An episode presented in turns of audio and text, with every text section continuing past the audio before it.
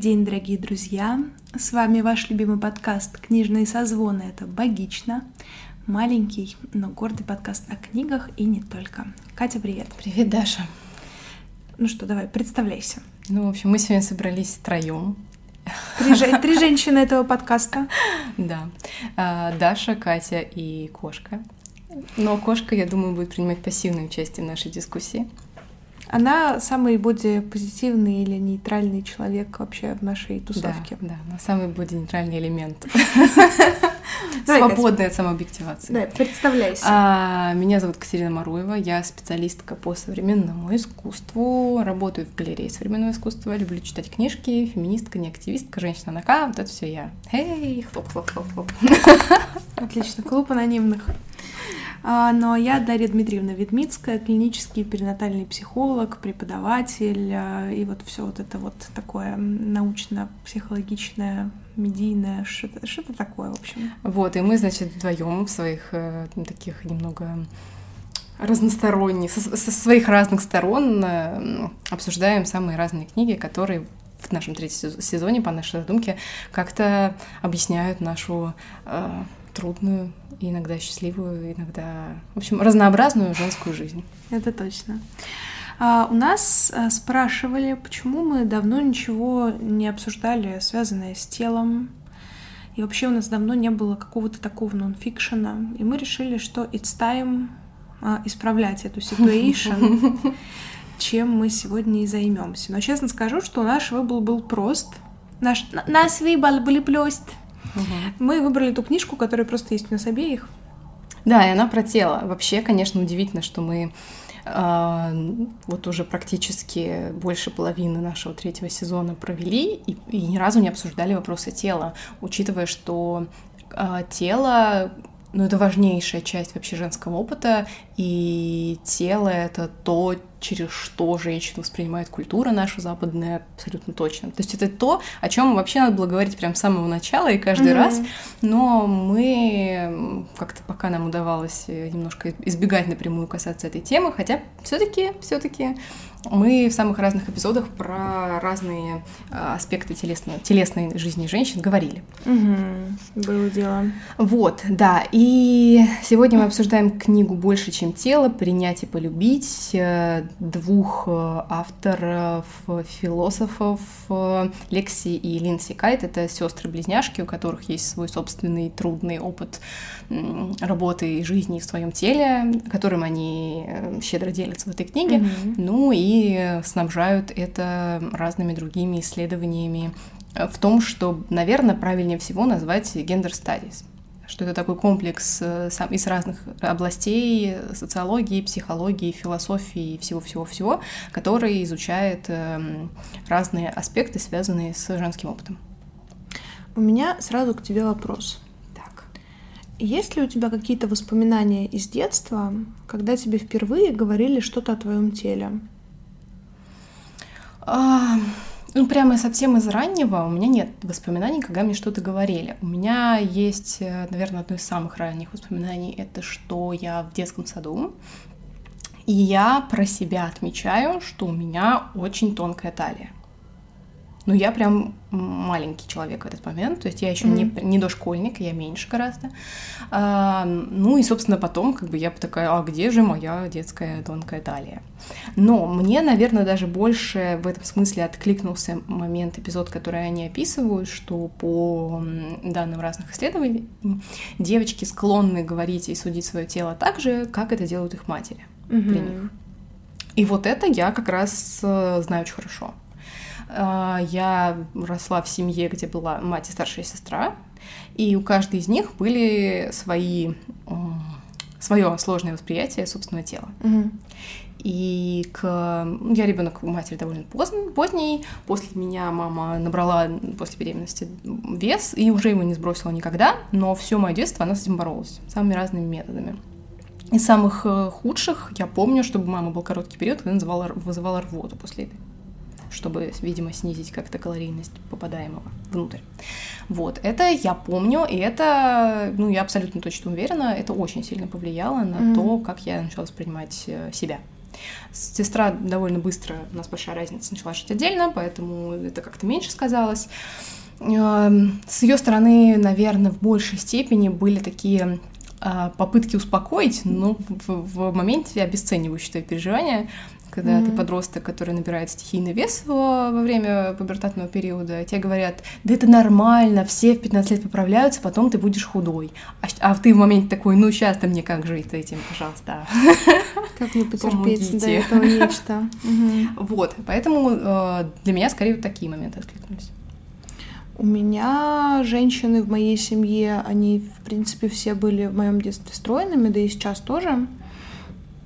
А, и поэтому как-то мне не приходилось сталкиваться, чтобы кто-то из моих ближайших э, родственников как-то сидел на диетах, э, занимался изнурительным спортом или чем-то подобным.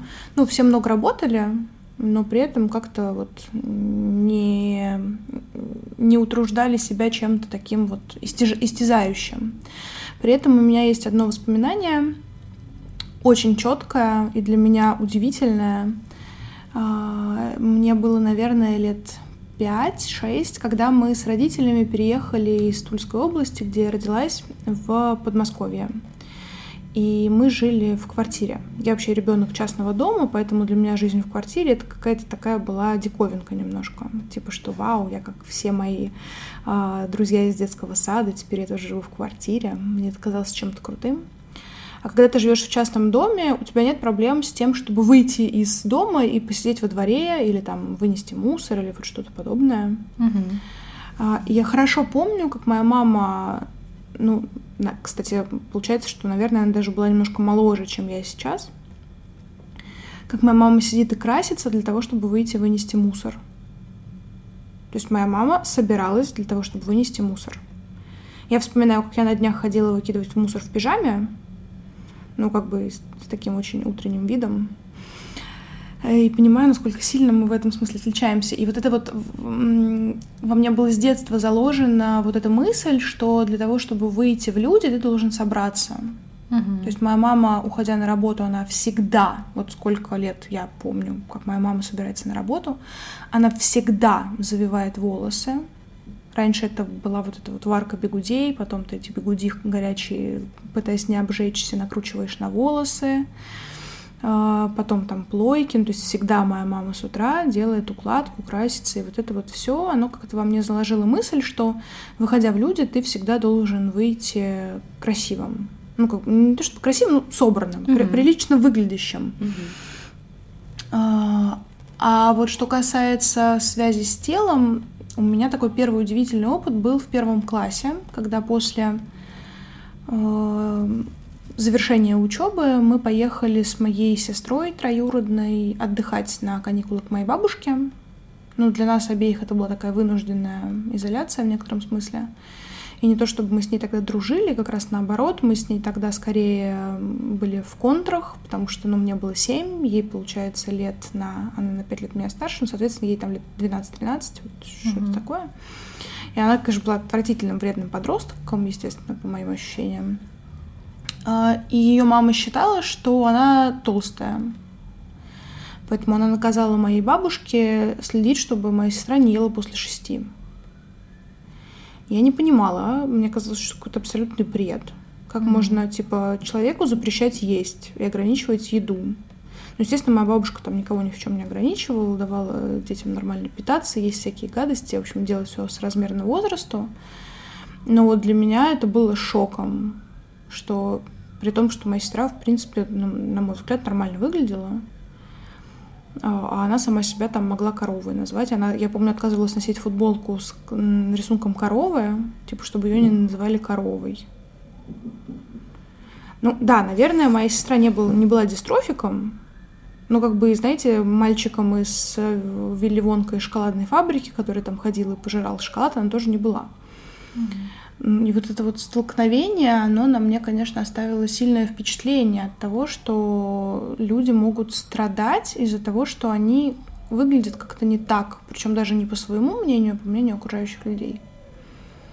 Вот об этом мы сегодня и поговорим. Да, это была наша интролюдия.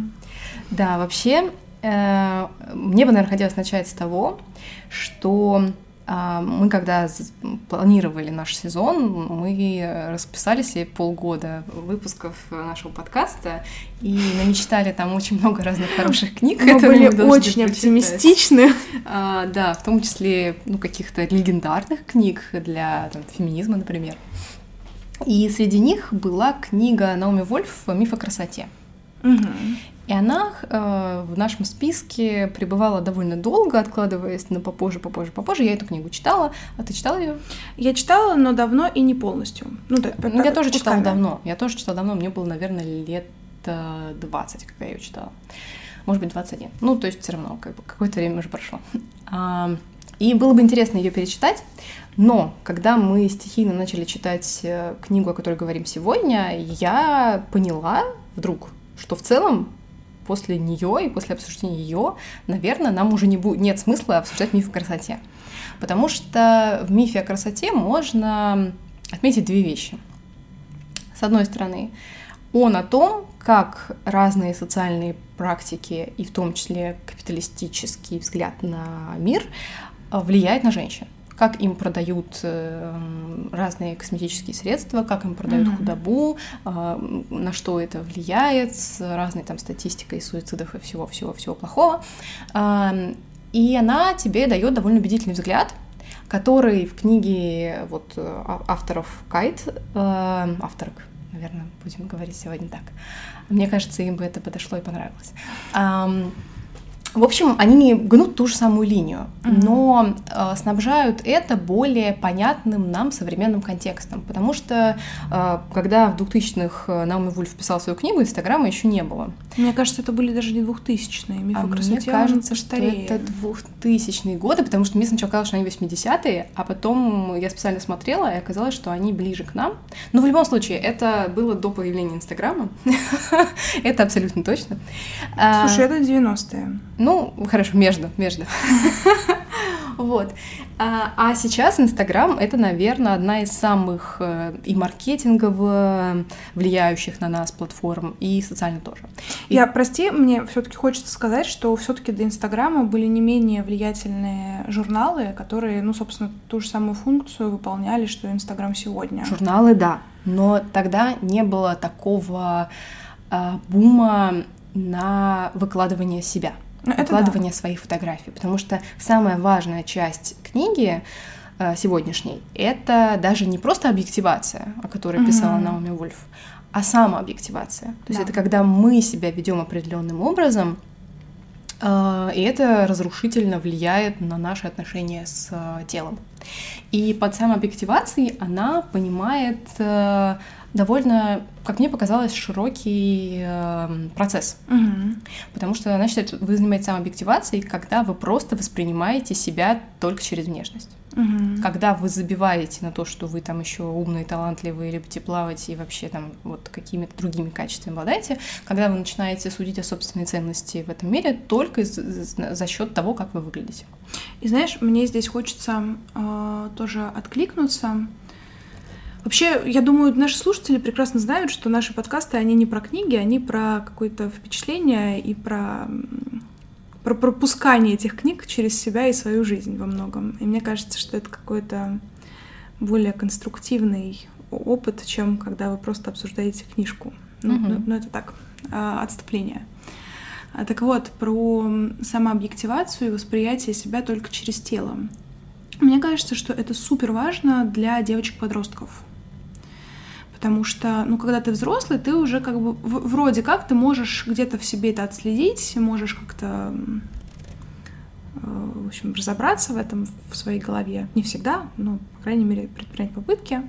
А подростки это же все-таки вообще очень э, сложная категория, потому что в их жизни, в принципе, все сложно, тяжело и непонятно. Впервые. Главное впервые. И главное впервые, да. И я очень четко помню момент, когда я встала перед выбором, я умная или я красивая. Я искренне не понимаю, почему мне вообще нужно было этот выбор совершить. Я не понимаю, откуда эти мысли были в моей голове. При том, что мне делали комплименты и про мой интеллект, и, и про мою внешность. То есть нет такого, что, знаешь, там в чем-то был перевес. Mm-hmm. А, и у меня было стойкое убеждение, что нужно выбрать, что ты не можешь быть и умной, и красивой одновременно. И что же ты выбрала? Ты знаешь, в классе в седьмом-восьмом я была скорее красивая, чем умная. Я, может быть, я уже даже рассказывала в каких-то выпусках нашего подкаста, что я сидела с умным, с очень умным мальчиком. Мне вообще везло в школьную бытность на умных мальчиков, с которыми я сидела. А, и получается, что в какой-то период времени я, значит, сидела на последней партии с Никитой. А, а, ну, как проблема в том, что он другой вариант всегда писал. Ну да. А позади меня сидел Данила, который как бы был уже моим вариантом. И благодаря коллективному творчеству в какой-то момент у меня даже чуть пятерка по геометрии в четверти не вышла. А это как бы для преподавательницы, у которой мы учились, это был вообще просто вообще верх.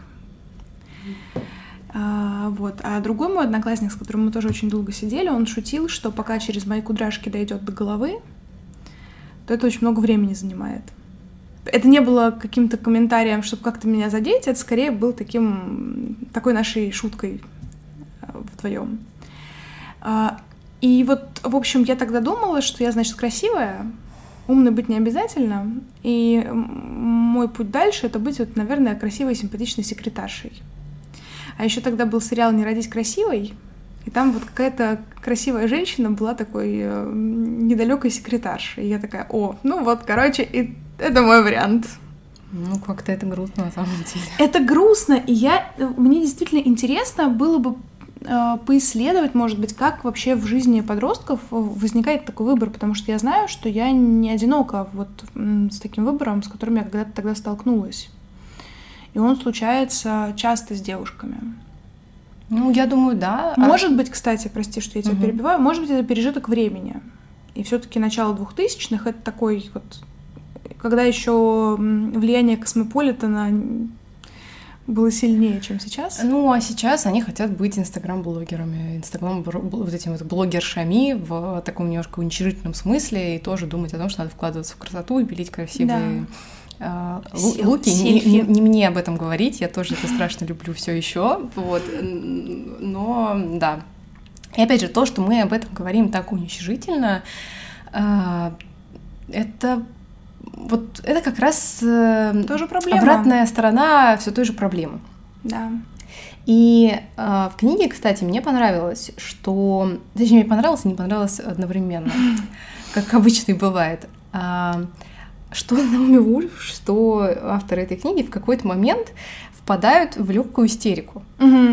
И это действует на тебя заразительно, и ты как бы больше эмоционально тоже вовлекаешься в происходящее, mm-hmm. но потом ты как бы немножко отступаешь назад и такой думаешь, блин, ну это э, истерия не помогает тебе, э, ну то есть не то, что она как будто обесценивает ту важную идею, которую они хотят донести.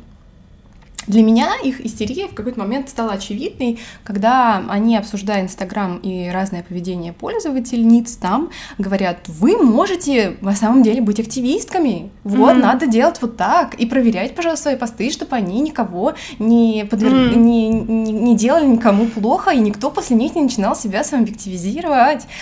И в какой-то момент ты такой, да блин, вообще уже больше ничего не хочу выкладывать, и как бы, ну, ты начинаешь какой-то такой в отторжение идти угу. сразу. Такой, ну, нет, я, конечно, понимаю, что вы правы, но, блин, иногда это переходит какую-то такую здоровую границу. Соглашусь При том, что книга все равно полезна. И вот ты еще сказала про подростков, я хотела тебя возразить. А, мне кажется, что абсолютно не важно, сколько вам лет, если вы не пришли к тем или иным идеям, а, то они никогда не бывают, ну, никогда не поздно это сделать. Да, нет, тут я с тобой вот, согласна. Вот, что я сказать. Потому что Эм, вообще, когда они описывают свой опыт, mm-hmm. они, по-моему, делают на это уклон, что на самом деле они пришли к так называемой боди-нейтральности, тому, э, ну, скажем, движению, к тому образу жизни, к тому взгляду на себя, который они, к чьим представительницами mm-hmm. являются популяризаторницами, популяризаторницами, ну, допустим, а, уже в довольно взрослом возрасте у одной или у двух из них уже в этот момент были дети, значит, им уже было, ну, наверное, где-то за 30. Угу. И нам может казаться, особенно с тем, что есть большое количество самой разной литературы, э, в том числе и не художественной, ну вот как, например, тот же миф о красоте, который реально в моменте может поменять твое отношение к себе, взгляду mm-hmm. на себя. Для меня так было, несмотря на то, что я видела некоторые его перегибы, я знала, что его критикуют э, по самым разным э, mm-hmm статьям, и в том числе за истерический и слишком эмоциональный тон, и в том числе за то, что они приводят некоторые исследования, которые не подтвердились в дальнейших, mm-hmm. то есть не, не сохранилась повторяемость результатов этих исследований. Это все понятно, но они дают тебе э, новый взгляд на вещи, э, который смещает фокус с тебя на те социальные процессы, в которых ты живешь, mm-hmm. ну, на те самые патриархат и капитализм. Mm-hmm. Да. И когда ты начинаешь смотреть на вещи так, а, ну, у меня это был прям какой-то освобождающий эффект. Mm-hmm. Я поэтому довольно часто говорю, когда, например, я как-то упоминаю о том, что у меня была сложная история взаимоотношений с своим телом, у меня были голодовки, у меня была нервная анорексия, у меня много чего было. Мне говорят, а как с этим справилась? И я такая, чтобы как-то вот всю эту, вот, вот этот вот ком многолетний как-то так подытожить, говорю, да мне феминизм помог. Ну, потому что это правда так. Когда ты смещаешь свой фокус внимания в том, что это вот так надо жить, mm-hmm. на то, что ну, нет, вообще это не надо. Вот посмотрите, есть вполне э, такие несправедливые социальные механизмы, которые вот так работают. Ты соотносишься это с жизнью и говоришь, ну реально же так работают. Ты э, ощущаешь освобождение. Это не значит, что после этого ты мгновенно перестанешь сидеть на диете, да. ретушировать свои фотографии, если ты это делаешь, но ты вдруг ощущаешь, что как бы, блин, мир несправедлив, меня это бесит, я не хочу играть по несправедливым правилам. И когда у тебя происходит вот этот момент освобождения и даже какого-то протеста против этих несправедливых правил, ну, если это не сойдет на нет, если дальше прикладывать какие-то усилия, хотя бы даже читать дальше какие-то такие книги, которые будут расширять твой эмоциональный опыт и показывать тебе самых разных людей, самых разным mm-hmm. опытом, ты такой, блин, классно не быть только телом, да. При этом я все еще считаю, что лично для меня важно быть красивым телом. Угу. Ну, я не могу это так легко из себя изжить. Наверное, не одно десятилетие пройдет, прежде чем я смогу что-то с этим сделать. На данный момент это так. Но при этом я не нахожусь внутри очень жестких рамок самоконтроля. И это моя победа на сегодняшний угу. этап. А, чему я могу сказать за это спасибо? Ну, своей рефлексии, книжкам, ну, какой-то минимальной поддержки близких. Угу. Нет, я почему говорю про подростков, потому что это все-таки то первое столкновение вот с этим миром, когда ты понимаешь, что, блин, что-то как-то... Несправедливо все устроено. Несправедливо все устроено, и ты уже задумываешься, там, в чем тебе идти в школу, как на тебя посмотрят люди. Почему дети? Они дети же вообще непосредственные создания. Угу. Мы буквально на днях вспоминали, делились воспоминаниями со знакомыми, и девушка привела ситуацию, когда она была маленькая, был, значит, дождь на улице, и она в одежде старшего брата, потому что она э, донашивала за ним одежду, бегала по двору под дождем, и как она от этого кайфовала. И что тогда, ну, как бы было неважно, в чем ты бегаешь ты, ты кайфуешь от момента, mm-hmm. от себя в этом моменте и так далее, и тебе не важно, что на тебе и так далее. И, кстати, у них тоже в предисловии там есть про это, что детям не важно, что у них там есть, не знаю, пятна от загара, еще от чего-нибудь и так далее. Mm-hmm. А в взрослом возрасте, не знаю, ты выходя из дома, у тебя может быть испорчено настроение из-за того, что у тебя прыщ на лбу, и тебе кажется, что все смотрят именно на него. И, к сожалению, вот прям правда, к сожалению, мне кажется, что мало кто в подростковом возрасте может с этим справиться. Либо приходится пройти какой-то путь рефлексии, получения опыта, набивания шишек и там к 20 плюс годам обрести какое-то мнение на этот счет и представление и собственную стратегию, угу. либо ты всю дальнейшую жизнь будешь себя самообъективизировать и, и, и страдать. Я, кстати, думала об этом. Я думала в таком контексте, особенно когда они разбирали то, о чем мы уже говорили, как девочки реагируют на свое тело, исходя из того, как их матери mm-hmm. взаимодействуют с собственным телом. А я начала думать в таком контексте. Я, ну и раньше, и все еще очень хочу, чтобы я была матерью дочери. А, ну, как бы пока она родится, непонятно, что там будет с гендерами, ну ладно. Вот, ну, как бы, э, есть у меня такая э, внутренняя потребность, мечта э, вырастить, значит, свою маленькую феминистку и посмотреть, как ее опыт будет отличаться от моего, такого же, если я буду на первом этапе давать ей другие установки. Угу. И посмотреть, вот, собственно, эксперимент в полевых условиях. Господи, кто из нас что я помню, что я помню, как, каково было мне, и я как бы хочу, чтобы ей было легче, поэтому угу. Но потом я начала думать, блин, ну это же капец какая ответственность, потому что, ну, сейчас я довольна. К моменту, когда у меня будет ребенок, который будет уже осознавать себя и смотреть на себя в зеркало и на меня тоже еще рядом, ну, как бы, не черт его знает, что там будет с моим телом. В каком-то я подумала, блин, может, лучше все-таки мальчик. Скажем так, э, сложно все равно будет в любом случае. Да, ну как бы, что может все-таки вот эту вот лишнюю ответственность, либо надо все-таки как-то заниматься своим, э, своей психологической устойчивостью к восприятию образа тела и не дать себе в любом возрасте, любой форме скатиться к каким-то а, разрушительным практикам. Но, опять же, все-таки смешную историю я рассказывала не только для этого. А, у нас, когда мы были подростками, была одна очень четкая рамка того, как надо выглядеть. Mm-hmm. Да. И мы уже об этом говорили в самом первом сезоне нашего подкаста, по-моему, говорили во втором. Но это тот опыт, um, который невозможно игнорировать, к сожалению. Да, что как бы каждая, наверное, третья, а может и вторая девочка, которой было 15, э, от 13 до 18 лет, была подписана на паблик «Типичная анорексичка». Нет, у меня был второй, который там типа что-то 40 килограмм или что-то да. такое. 40 минус. Вот. Эм, каждая. И это было неким вот путем, вот который, вот тут как ты не хочешь, а вот вы все здесь встречаетесь почему-то.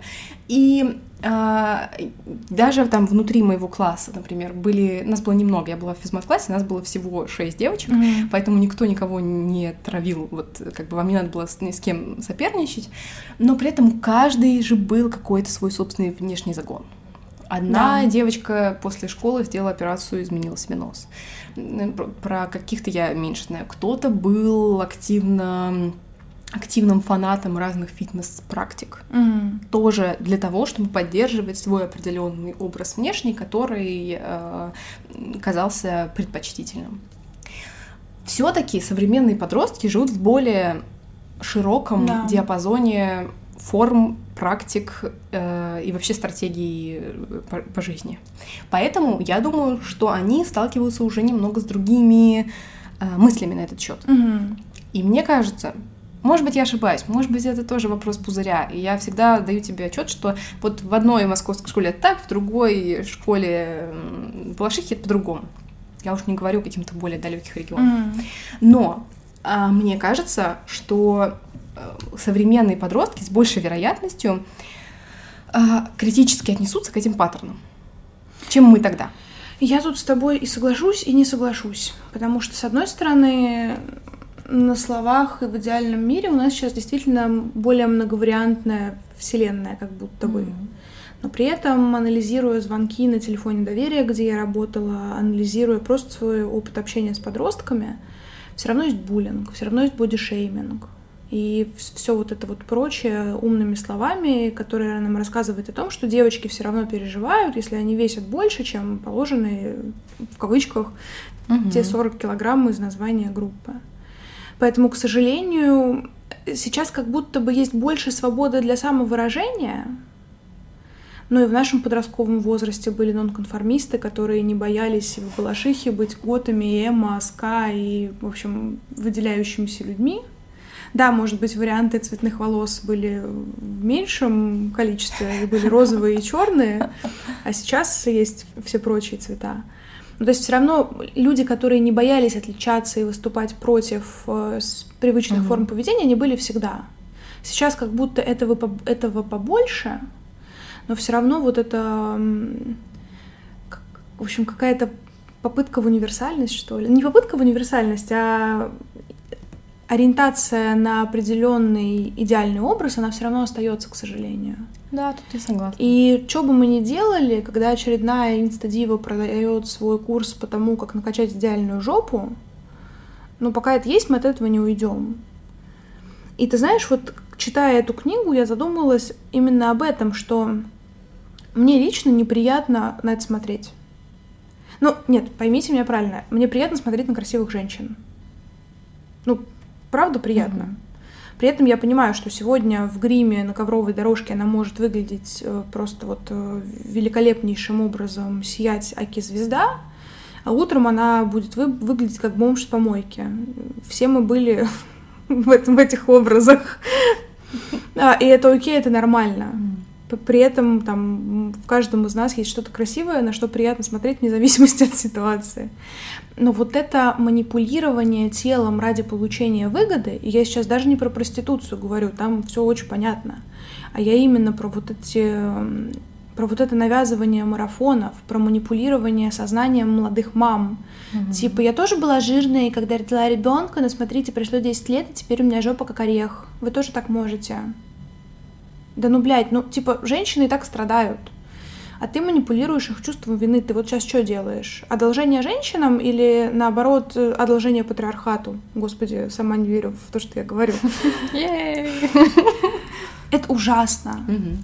И я понимаю, что вот это очередное свечение жопы в Инстаграме меня не привлекает. Сейчас, может быть, даже в меня камень полетит э, от кого-нибудь из наших подписчиков. Буквально вчера я шла по центру Москвы, шла очень красивая девушка в ультракоротких шортах, которые выглядели скорее как трусы. И у меня это тоже не вызвало восхищения, а наоборот у меня вызвало это отвращение. Потому что, ну, какая-то Сейчас кто-нибудь скажет, что я завидую. Конечно, я завидую красивой жопе, естественно. Но как-то вот было в этом что-то противоестественное для меня. Что вот в этой вот ужасной пыльной Москве кто-то может ходить э, в шортах, изображающих трусы. Да, есть какое-то ощущение уместности. При этом не хочется стал, э, скатываться самим в вот это вот морализаторство. Кстати, об этом тоже есть целый да, раздел книги. Да, да. Про то, как эм, дресс-коды не... Эм, неоднородно влияют на то, как они хотят, что они хотят от мальчиков, что они хотят от девочек.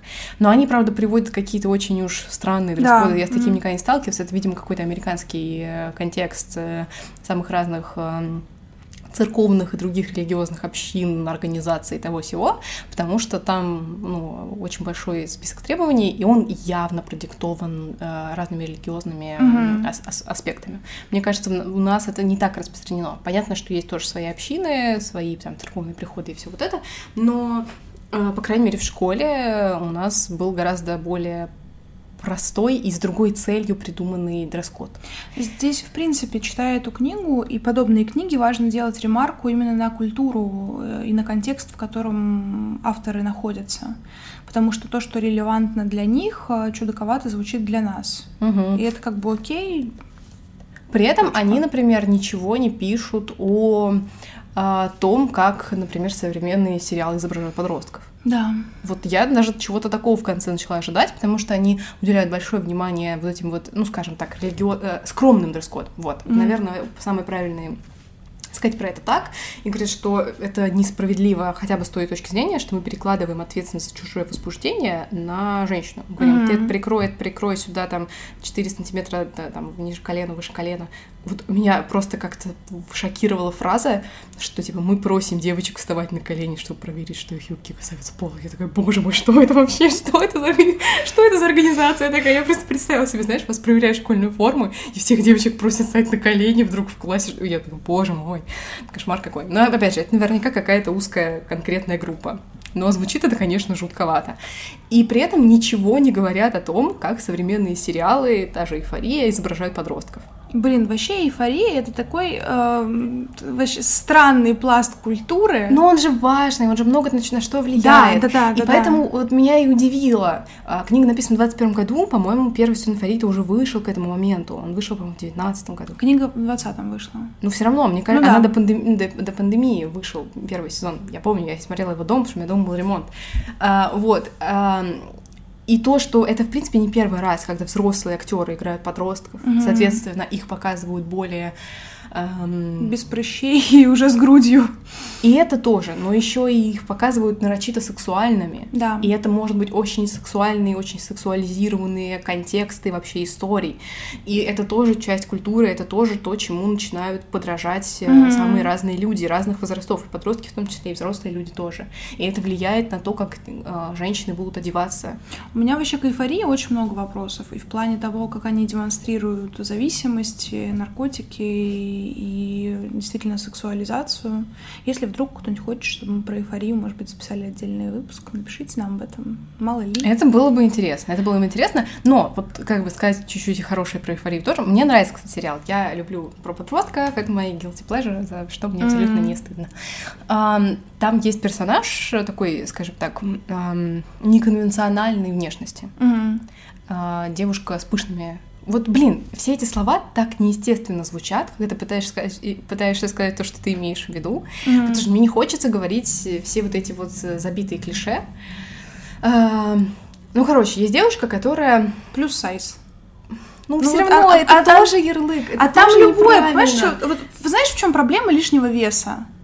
Ты, ну, и не... лишнего веса, это тоже вот дурацкая Ну вот, ну ты поняла, короче говоря, когда человек весит не 40 килограмм, а, любое слово, обозначающее вот эти лишние, блядь, килограммы, извините, оно все равно будет стигматизировать. Да, да, оно стигматизирует. А, и вот поэтому как бы непонятно, как об этом говорить пока. И как к этому, ну, как к этому относиться, понятно, типа, не твое тело, не твое дело. Все, все мне кажется, очевидно. Но что я хотела сказать, что в первом э, в эйфории, сколько там сезонов? Два. Два. В первом сезоне нам показывают ее как в какой-то момент супер уверенную в себе девушку, mm-hmm. несмотря на то, что она выглядит не так, как ее э, сексуальные э, соседки по парте. Вот. И ты испытываешь в некотором смысле восхищение, потому что mm-hmm. она такой сильный персонаж, про который ты, ты, ты прям такой Go Girls Power, класс, вообще супер, ты молодец. А во втором сезоне ты видишь, что она на самом деле внутри страшно переживает от mm-hmm. э, внутреннего разрыва, от того, что ей приходится м, вести себя как очень неуверенная в себе персона, при том, что она такой не является. Mm-hmm. И вот, ну, это классная Э, классное развитие персонажей и какая-то глубина, потому что она представляет не просто человек, который такой «я в себе уверен», а который проходит какую-то внутреннюю борьбу, которую проходил бы сто процентов человек да. на ее э, месте, потому что мы живем в таком обществе, которое тебя все равно оценивает по тому, как ты выглядишь. Да. И эта норма может постепенно меняться, но пока мы э, еще будем наблюдать это довольно долго. И единственное, что мы можем сделать, это наращивать какую-то собственную устойчивость. Вот они это э, описывают как некие волны, что mm-hmm. ты э, на, как бы наращиваешь, наращиваешь эту броню, эти свои песочные замки строишь, но в этот момент в любой может все равно накинуться какая-то волна, да. что, которая тебя стригерит, и ну часть твоего этого построенного замка или еще какую-то часть, э, ну, полностью или частично его разрушит. И ты должен каждый раз как бы собираться, отгонять от себя все вот это лишнее. Mm-hmm. Но вариант, который они предлагают, э, наверное, он действенный но мне не кажется каким-то убедительным, потому что не активизм собственный такой нарочитый, мне не кажется действенным вариантом. Когда ты Согласна. просто каждый свой пост такой, так, не сабъективизирую ли я себя, не будут ли другие люди себя сабъективизировать. Это как бы путь в никуда. Угу. А второй вариант — это вот эти вот токсы. Типа ты берешь паузу от социальных медиа, которые могут тебя триггерить. Я вот тоже не уверена. Я думаю, что на какой-то момент, когда ты в супер большом стрессе, и вот это все на тебя очень сильно влияет, это может подействовать, но как в долгосрочной перспективе снова нет. Я согласна с тобой, что для меня это тоже не выглядит действенным. Это работает ситуативно здесь и сейчас, например, как сейчас, да, вот в нынешней ситуации, в которой мы находимся, для того, чтобы себя стабилизировать эмоционально, полезно отписаться от новостных каналов, Угу. Хотя мы в марте все активно на них подписывались, каждые пять минут проверяли новости и поняли достаточно быстро, что нас это не делает лучше, и нам это лучше не делает. Угу. И поэтому мы все активно, наоборот, стали теперь уже отписываться от а, большого количества новостных каналов. Вот здесь то же самое. Ты можешь отписаться, но если тебя это триггерит, это просто избегание. И пока ты не столкнешься с триггерящим тебе вопросом face-to-face, пока ты не разберешься с этим, mm-hmm. ты можешь сколько угодно избегать. Но, блин, ты не можешь себя в пузырь поместить и изолировать от общества. Потому что э, я приведу пример из жизни. У меня классный дед. Очень крутой чувак, реально. Но он очень простой.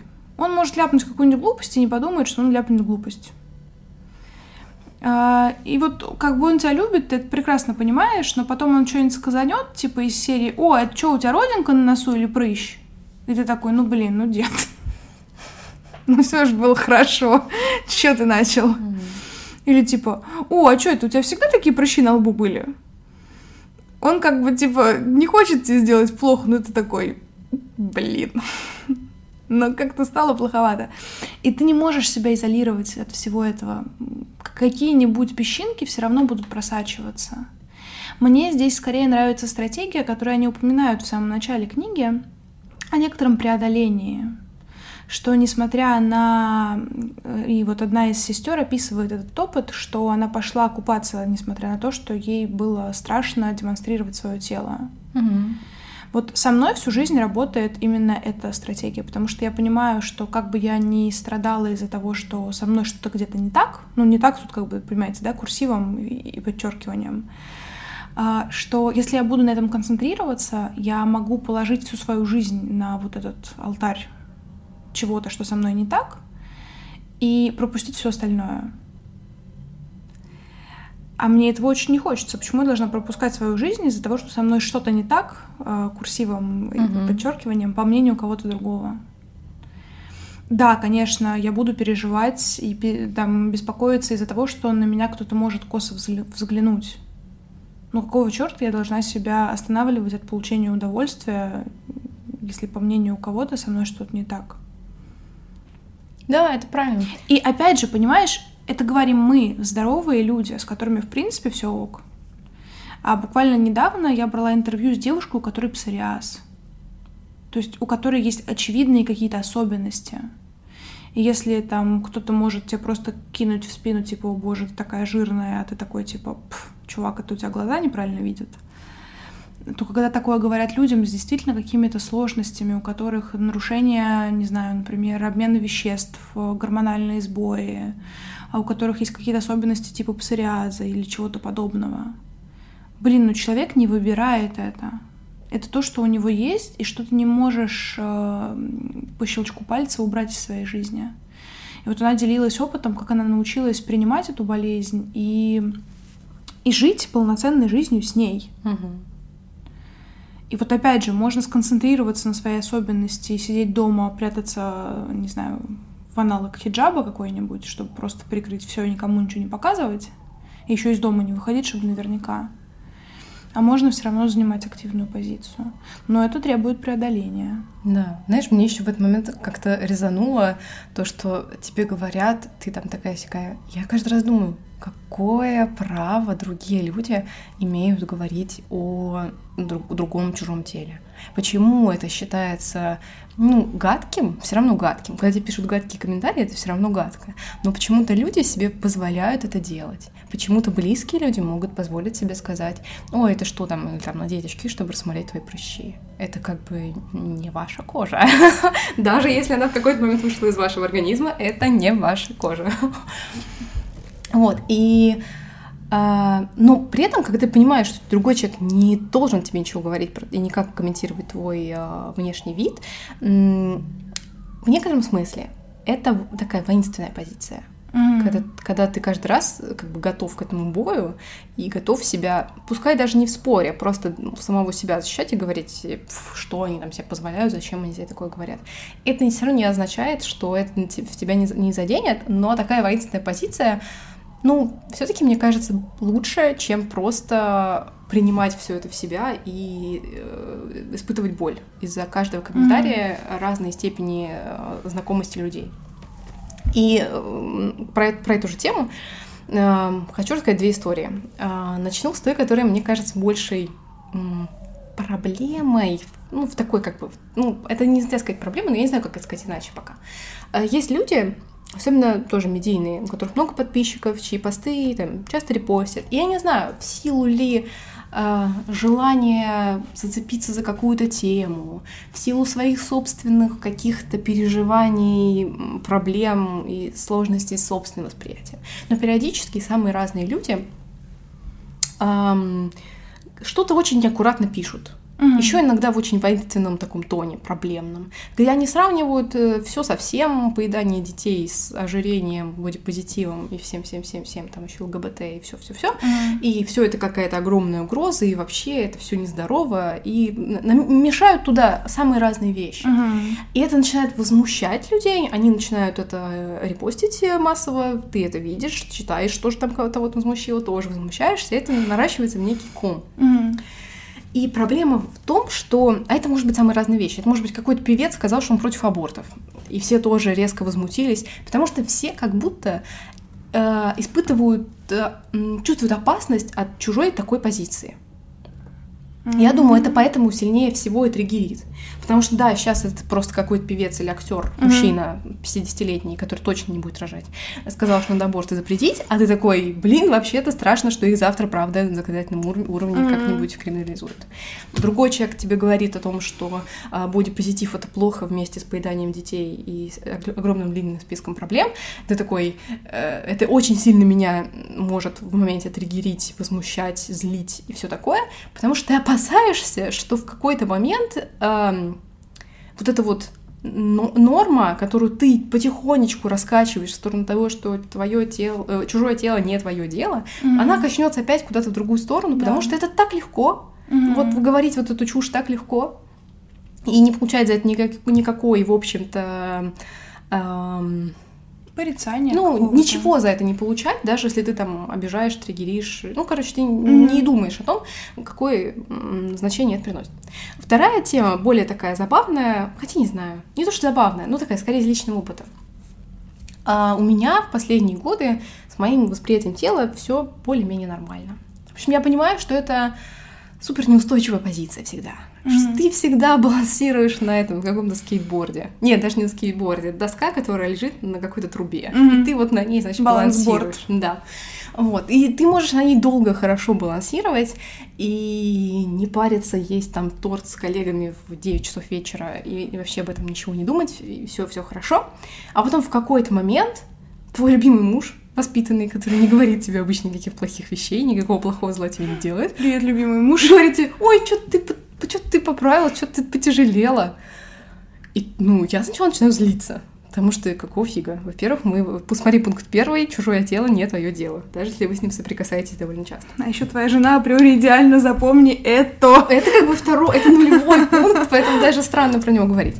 А следующая моя реакция это я ему в обед отправляю фото круассана, что типа какой-то протест. Ты мне говоришь, что я толст, я сейчас еще круассан съем, и еще тортик, и еще, еще мороженое. А потом через неделю я что-то обращаю внимание на то, что я не ем мороженое, которое у меня лежит в холодильнике. Я думаю, что я, наверное, на ужин съем лучше гречку с овощами вместо чего-нибудь, чего бы мне mm-hmm. хотелось. И такая, так, подождите, подождите-ка. What the fuck? Что-то идет не так. Mm-hmm. И чтобы возвратить себя в обратную балансирующую позицию, ну, приходится преодолеть какие-то очень неприятные чувства. Да. При том, что человек 300 раз извинился, сказал, что вообще сказал фигню, и может и вообще это не так. Ну, что-то нам ему показалось. Mm. И ты, главное, в зеркале ты не видишь, что-то изменилось. Ну, думаешь, а, и может, это просто я не вижу? Может, мне надо срочно перемерить всю одежду в моем шкафу, чтобы соотнести себя с тем, как я помню, я в ней выглядела. Mm-hmm. Ну, и, короче, ты вот все время вот из-за любого, ну, не из-за любого, это все таки важный человек, который, чье мнение тебе важно, к которому ты прислушаешься, и от которого, главное, ты не ожидаешь совершенно никакого плохого зла, Э, и это действует на тебя сильнее. Да. И вот глав... мне сейчас кажется, что самое главное не быть для другого человека таким человеком. Ну, то есть угу. понимать, как твои слова влияют на других, и э, суметь не ляпнуть вот эту чушь в какой-то момент. Да, соглашусь. Потому что, ну, понятно, я не могу, ну, я могу провести воспитательную беседу и объяснить каждому своему родственнику, что не надо ему говорить, чтобы меня не обижать и не, не, не сбивать мой, мой баланс, э, но это как бы, ну, так себе, не факт, что получится, а, по крайней мере, за себя ты можешь как-то отвечать.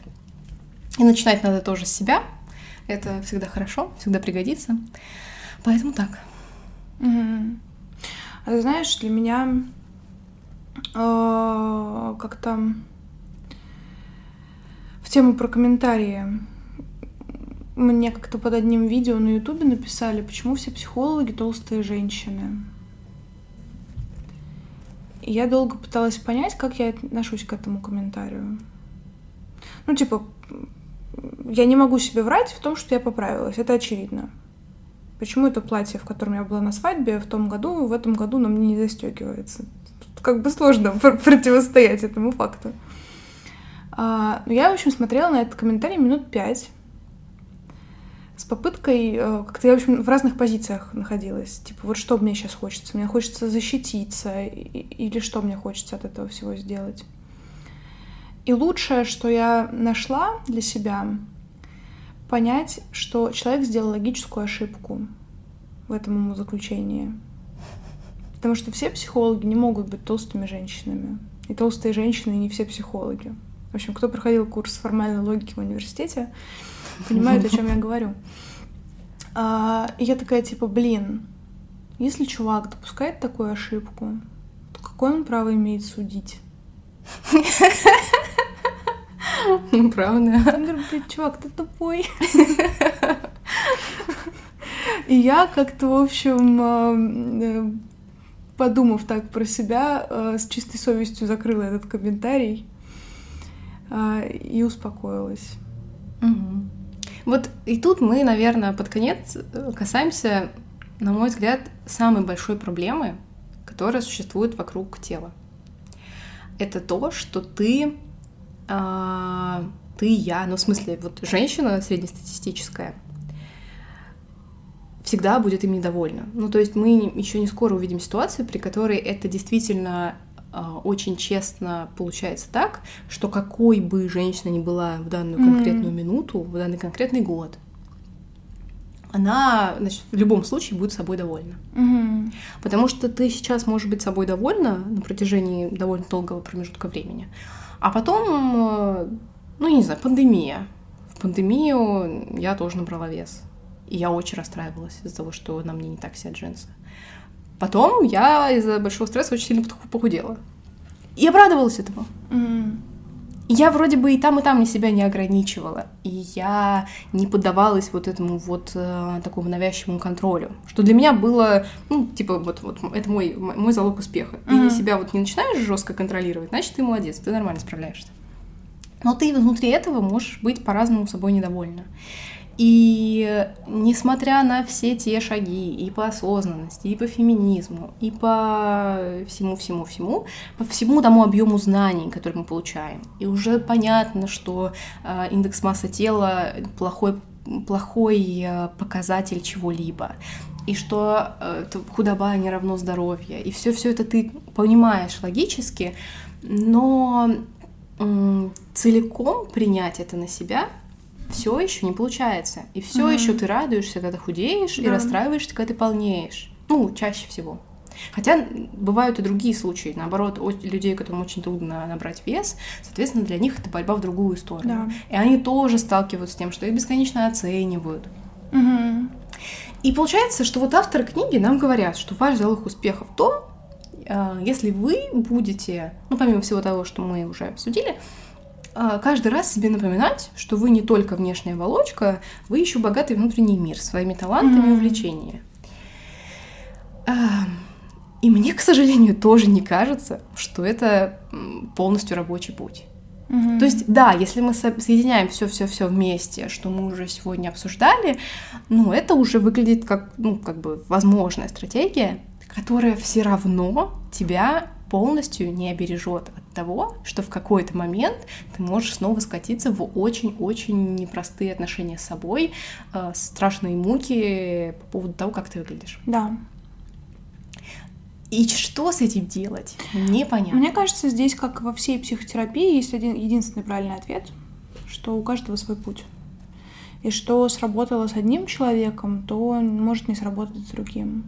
И почему я долго так рассказывала про историю «Быть умной или красивой»? А, вот этот перенос фокуса внимания «Зато я талантливый» — это вот об этом в том числе.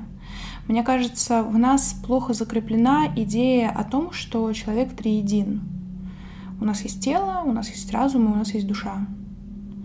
И важно соблюдать баланс вот в этом триединстве. Не пытаться компенсировать одним другое, а у нас так и происходит, к сожалению, что у нас забывают про одно, концентрируются на другом, пытаются одно заменить третьим и так далее. И это приводит к тому, что, не знаю, случаются стереотипы о том, что все качки тупые, не знаю, все инстамодели тупые, а все психологи толстые. Ну, в общем, мы встречаемся с каким-то, с какой-то кучей стереотипов.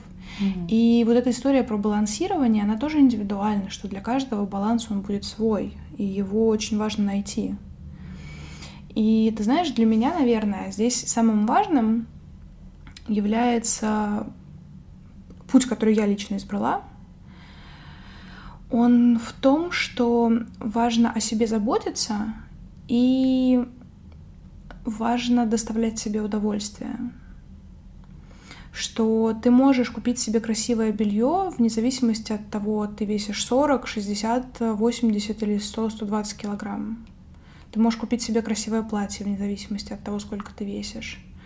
Ты можешь, эм, не знаю, сходить на выставку, полюбоваться э, предметами искусства, вне зависимости от того, у тебя 4 класса образования, 9 или 2 высших. Что просто важно доставлять себе удовольствие и не откладывать это на потом.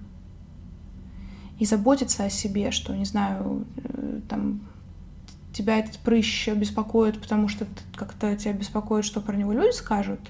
Или, блин, этот прыщ болит, потому что бывают прыщи, которые болят.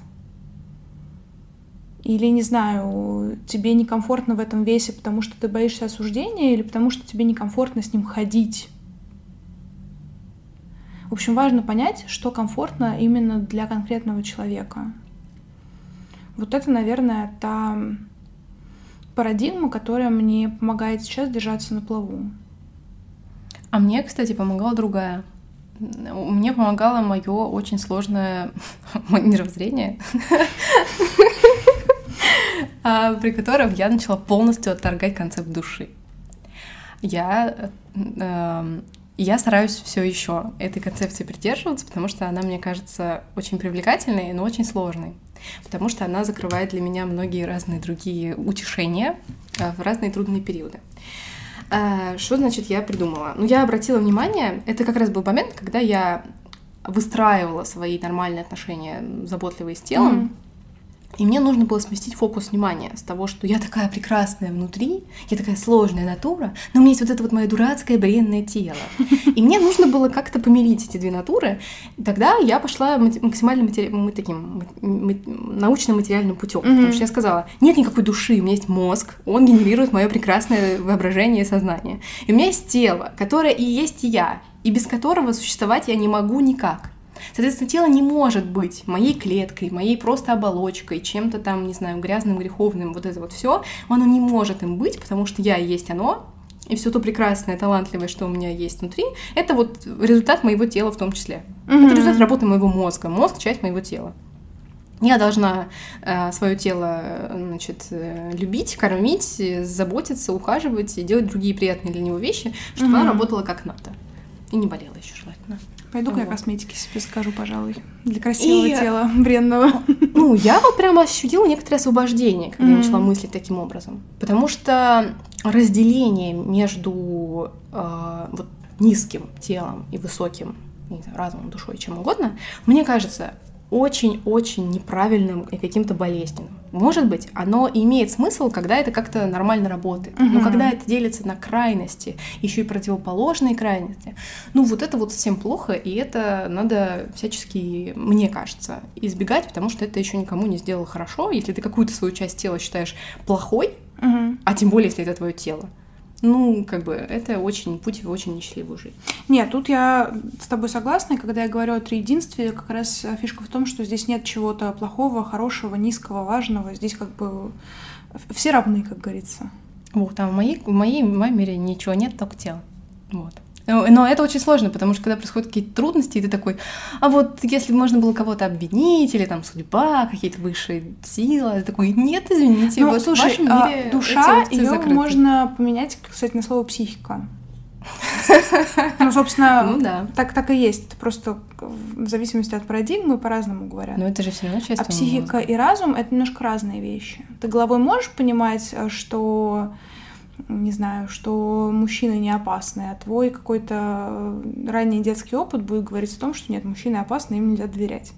Класс, класс, класс. Мы закончили тем, что опять виноваты мужчины. Да. Все, я считаю, что на этом надо заканчивать. Хочется просто... Хочется пожелать всем быть счастливыми вне зависимости от обстоятельств. Да, я вот сейчас смотрю на двух своих котов. Пока мы тут разговаривали, к нам пришли оба моих кота. Я глажу одно, одного и смотрю на вторую. Испытываю от этого очень много удовольствия. И вообще призываю всех по возможности относиться к себе так, как будто вы тоже сладкий и мягкий котик, которого нужно любить и оберегать. И посмотрите на своих котиков, какой бы формы размера, цвета и вообще они не были, они все равно самые прекрасные создания на свете. Вот, поэтому будьте как котики, короче. Аминь. И никому не делайте дурацкие комментарии, что его котики тоже не делают. Так что вот. О, да. Хорошо быть котиком. Угу. Ну что, друзья, спасибо, что были с нами. Делитесь, как нам, как вам наш прошедший разговор. Вот. На этом, наверное, все. Пока-пока. Пока. -пока. Пока.